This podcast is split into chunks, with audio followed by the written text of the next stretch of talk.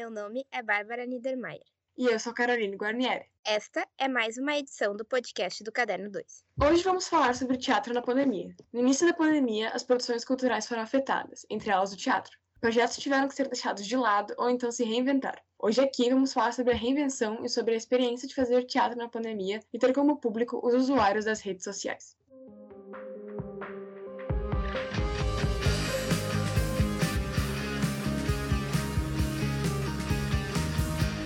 No Brasil, são pouco mais de 3 mil salas de teatro em apenas 23% dos municípios. Elas já são poucas, mas a pandemia conseguiu ressaltar ainda mais essa precariedade. O público, que já tinha dificuldade de ir ao teatro, agora teve de procurar outros meios de acessá-lo. A pandemia dificultou a realidade também de quem trabalha no ramo, não só os atores, mas também figurinistas, maquiadores, operadores de som, eletricistas e muitos outros. Estudos apontam, inclusive, que 44% de quem trabalha no ramo hoje é autônomo. Na tentativa de dar continuidade ao teatro, várias instituições e eventos mudaram de plataforma. Se popularizaram as lives e surgiu inclusive algumas sessões de Zoom com ingressos à venda, como o espetáculo Todos os Sonhos do Mundo, que foi o pioneiro nesse sentido aqui no Brasil. Postando vídeos nas redes sociais, várias companhias de teatro e eventos em geral procuraram então estabelecer um engajamento com o público nessa nova realidade. Um exemplo disso é o Poa em Cena, um festival internacional de artes cênicas. Ele aconteceu ao longo de toda a semana passada,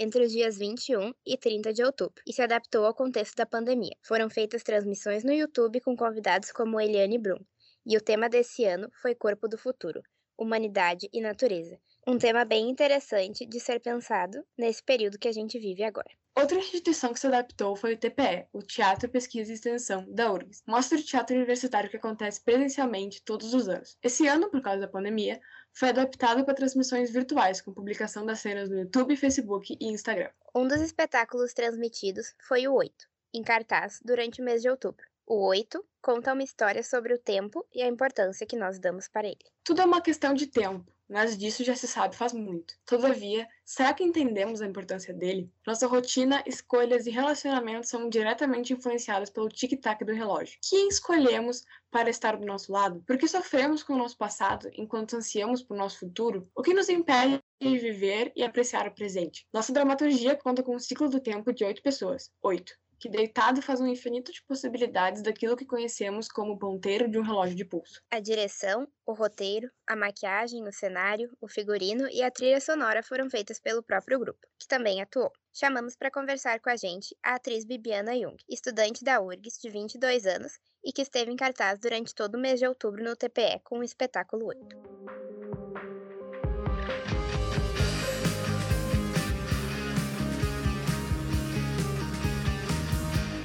Bom, a gente sabe que essa pandemia pegou bastante gente de surpresa, né? Ninguém estava preparado para ficar em casa tanto tempo assim. E para pessoa que trabalha com a arte, deve ter sido pior ainda, porque às vezes tu começa a planejar um espetáculo um ano antes, tu tem atores, figurinistas, roteiristas que dependem disso, daquele trabalho daquela interação, e que de uma hora para outra tiveram que trocar os palcos pela sala de casa e substituir contato físico pelas telas de celulares e computadores. Sem dúvida, manter uma espécie até de sincronia, como a Bibiana nos conta, foi uma das coisas mais complicadas desse período. No teatro, num período normal, a gente consegue contar com o pessoal e com a presença das pessoas para fazer o processo teatral. E em período de pandemia, a gente tem que ter uma certa paciência e uma compreensão, porque tem muitas coisas que giram em torno da disponibilidade das pessoas mesmo, em conseguir cumprir o horário, em conseguir ensaiar e, e as plataformas mesmo, né? De não darem algum problema, de não caírem e esse tipo de coisa. Pois é, a gente encontrou e ainda está encontrando muitos desafios nesse período tão atípico. E muitas vezes a gente nem imagina como é para quem trabalha num ramo que depende tanto do contato humano, de responder às interações do público e principalmente dos colegas de elenco. Muitos atores estão até comentando que a gravação das cenas em casa, com a possibilidade de tu excluir um vídeo e gravar ele de novo, Ele tira um pouco do ao vivo do teatro, daquela necessidade, às vezes, de improvisar, de fazer algo a partir do que a gente tem no momento. E a Bibiana contou pra gente um pouquinho sobre qual foi a maior dificuldade dela para gravar as cenas adaptadas do espetáculo. Eu acho que tanto eu quanto o resto do elenco do, do Oito, a gente se deparou com uma coisa muito nova e realmente muito desafiadora para fazer uma montagem em casa, que foi contracenar sozinho, né? Foi fazer as cenas completamente sozinho para o celular, quando muito um irmão, um amigo ali para segurar a câmera pra gente, mas mesmo assim não tinha a resposta do outro, que é o que a gente tem normalmente, né? Não tem as reações da pessoa que está falando contigo, que está ensinando contigo. Então tu acaba contando com a sorte e combinando. Ah, quando eu falar tal fala, tu vai fazer tal expressão e eu vou fazer tal expressão de volta. E a gente ia na sorte, assim, combinando tudo que a gente conseguia para quando juntar os vídeos individuais, parecer minimamente que a gente estava bem sincronizado, né? Então, essa coisa de estar sozinho em casa, no quarto, em qualquer lugar, né? Decorando as falas, dando as falas, até metendo aquela improvisada que a gente sempre dá, mas contando que o outro vai se encaixar com a gente, né? É uma coisa e também está no, no mesmo no mesmo nível de atuação, né? Tentar procurar um, um ponto em comum nas falas, nas entonações, no modo de se portar, porque são coisas que a gente constrói realmente estando perto, estando junto, construindo junto. E assim de longe foi contar com a né, com, com a, a preparação de todo mundo, com, com a combinação de todo mundo para o negócio funcionar, né? E como são oito pessoas, literalmente foi bem desafiador, assim, cada um com o seu jeito, cada um com, com o seu preparo, foi realmente bem desafiador para nós. O TPE, por exemplo, como a gente explicou antes, ele é uma mostra de teatro universitário que acontece todos os anos, né? Cada mês uma peça diferente entra em cartaz e é apresentada todas as quartas-feiras em dois horários. Quando a pandemia estourou, o grupo do Espetáculo 8 já começou a se programar para adaptar o seu material para a internet. O próprio TPE uma apresentação online e deixou a critério de cada grupo a escolha de como eles iriam mostrar a sua peça para o público. A apresentação ao vivo do Oito foi então dividida e postada em três partes no Instagram, Facebook e YouTube. O grupo resolveu adaptar a peça para o contexto do isolamento e produziu quatro cenas adaptadas, que contam a história de outra forma. Podemos dizer que sobre novos olhos. A falta de contato humano direto entre o elenco e público trouxe várias reflexões para os atores. Eu acredito que foi a percepção que o espectador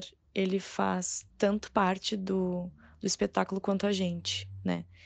Que a gente não consegue contar com a certeza de que o espectador está do outro lado da tela nos assistindo a gente não consegue ver a reação dele, a gente não consegue ter uma troca de conversas depois do, da peça, a gente não consegue ter essa, né? Essa coisa que só o presencial traz, né? Tanto os aplausos quanto os comentários, a fila, o barulho de gente chegando, são coisas que a vida ela nos proporciona e é realmente a coisa do estar estar ali, né? Então, né, com essa tecnologia, com com a função de gravar as coisas e postar. A gente tem só os views, né? Um número de views ali, de curtidas, de comentários. E a gente tem que se contentar com isso. Tipo, ó, o pessoal tá assistindo, o pessoal tá gostando, o pessoal não tá gostando. Mas a falta do espectador junto com a gente, com certeza, foi o que fez a gente perceber, sabe? Que o nosso trabalho vai muito da energia das pessoas, do calor do momento, vai muito do abraço, do, do beijo, do parabéns, do muito obrigada.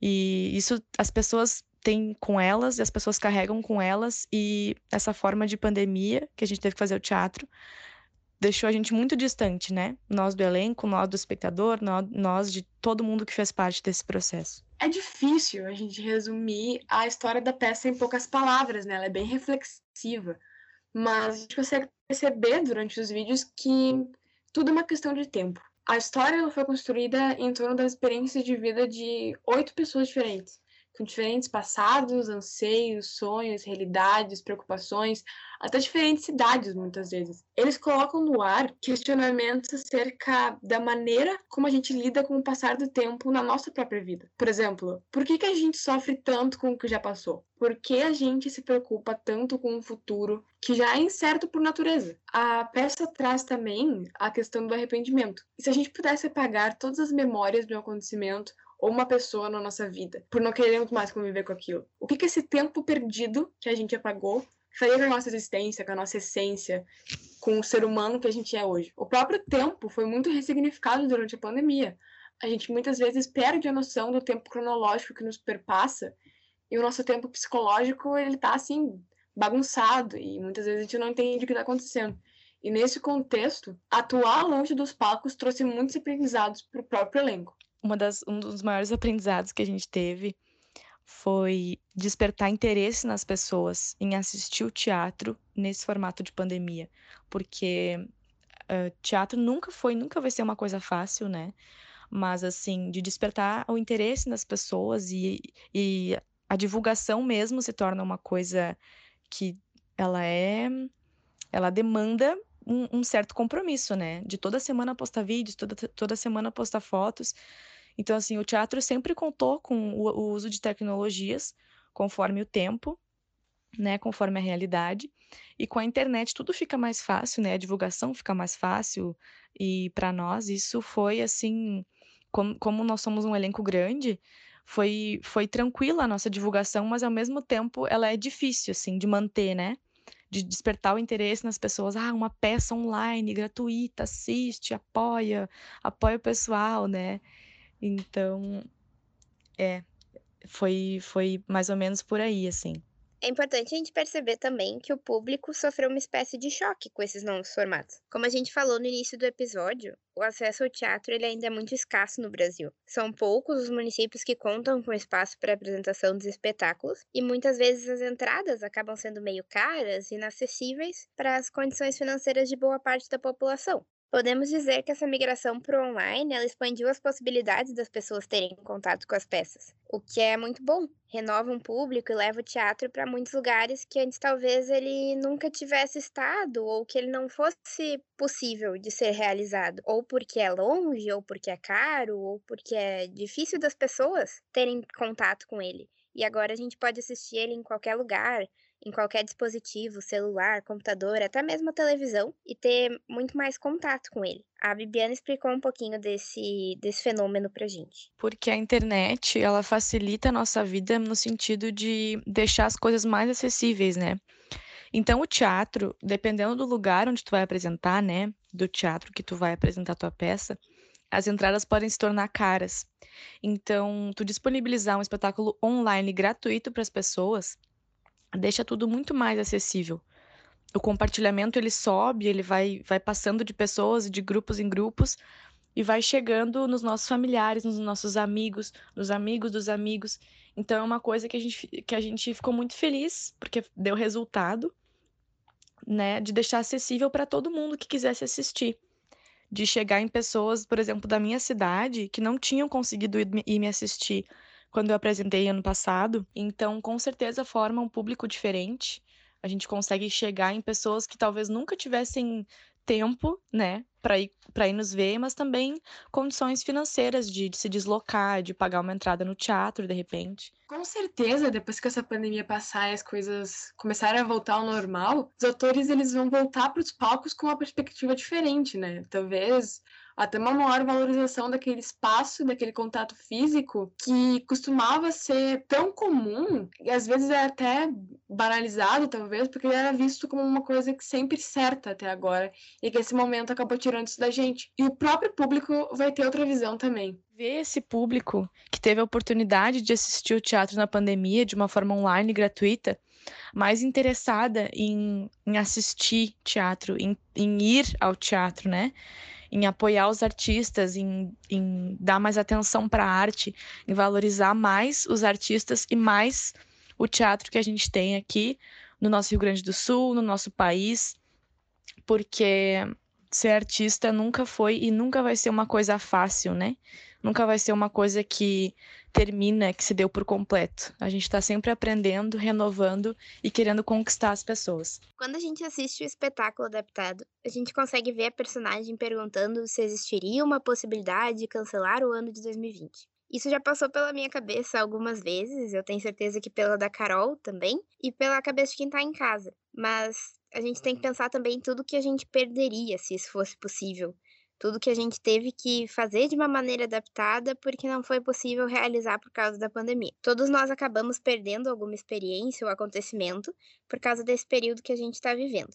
E a gente teve que se reinventar, mas muitas vezes isso nos deixou frustrados. A Bibiana comenta um pouquinho com a gente sobre esse assunto, sobre essa frustração e sobre tudo que a gente perderia se fosse possível cancelar o ano tanto como ator, diretor, ou até mesmo como público que consome o teatro e teve que se reinventar agora nessa pandemia. Se tivesse essa opção de ligar para um Disque Tempo e pedir para cancelar o ano de 2020, com certeza a gente já tinha feito. A gente já tinha ligado, feito esse pedido, ninguém ia ter ficado sabendo. Nós ia estar em outro ano vivendo outras coisas e ninguém nem ia ter se ligado que 2020 existiu sequer todo mundo acho que pensou um pouco disso, né? Assim, esse cansaço da pandemia, da quarentena, realmente faz a gente pensar muitas coisas. Porque a gente perdeu muitas coisas, né, esse ano. Todo mundo perdeu alguma oportunidade, perdeu alguma experiência que ia acontecer por causa da presença. E, tipo, o TPE foi uma coisa que, para nós, foi uma conquista, assim. A gente não estava esperando realmente passar por esse projeto, ter um mês de apresentações no Teatro da URGS lá. Então, a gente perdeu essa oportunidade e muito dessas aulas práticas, né, lá na faculdade, de o professor estar tá ali perto, isso sim, isso não, isso é legal, isso não é. A presença com os colegas, o contato físico, a emoção, a energia, todas essas coisas que perpassam a gente e que elas acontecem no lugar, elas acontecem naquele lugar, naquele ambiente ali que se faz o teatro. Então, fez a gente, além de se orgulhar de ter alcançado um público diferente, nessa pandemia que talvez nunca conseguisse ir a um teatro, né? Além de chegar na casa de cada um, assim, aparecendo na tela do celular, na tela da televisão, que foi uma, um grande orgulho para nós, né? Alcançar esse público, também fez a gente valorizar mais o nosso espaço. E talvez o espectador começar a valorizar mais o nosso espaço e o nosso trabalho, né? É, o, o mercado da arte, assim, ele, ele sempre passa por muitos, uh, muitas dificuldades, muitos objetivos difíceis, mas a gente resiste porque a gente quer existir, a gente não quer ser apagado, a gente não quer ser calado e substituído por outras coisas, porque a, arte é muito necessária na nossa vida. Então, isso também foi um aprendizado para nós e para todo mundo que, que, que assistiu a gente, que de alguma forma ficou sabendo do que, que a gente estava fazendo né? Valorizar o nosso espaço, valorizar o nosso trabalho, porque a gente dispôs de um tempo assim surreal para filmar, para editar. A galera da edição passou muito trabalho, sabe? Então, esse ano atípico que entrou para nós, com tantas dificuldades e tantas coisas, ele fez a gente perceber que, nossa, ser artista no Brasil é muito difícil, mas a gente vai continuar tentando, a gente vai continuar se reinventando apesar de e chegando na casa das pessoas, hum, espalhando informações e conquistando as pessoas, porque é isso que o teatro faz, é isso que os atores e as atrizes fazem.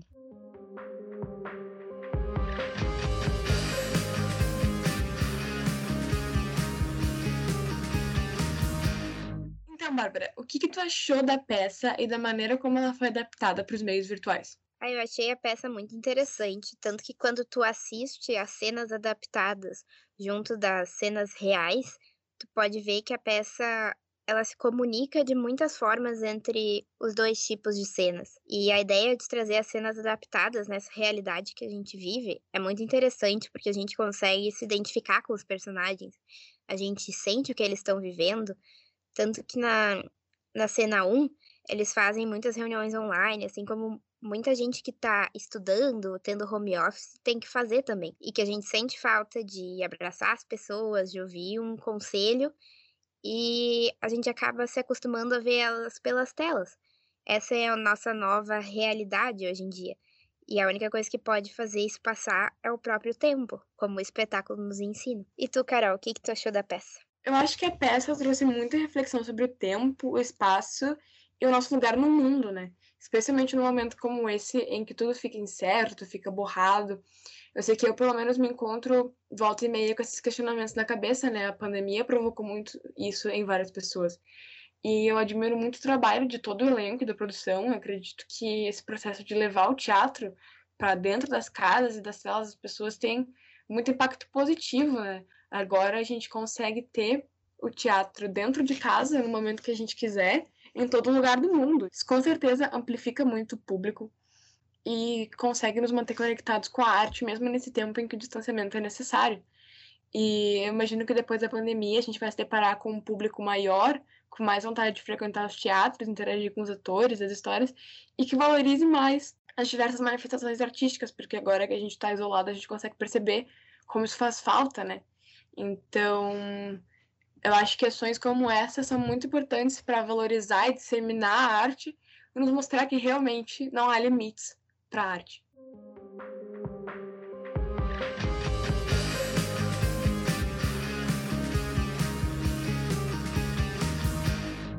E este foi o episódio de hoje do Caderno 2.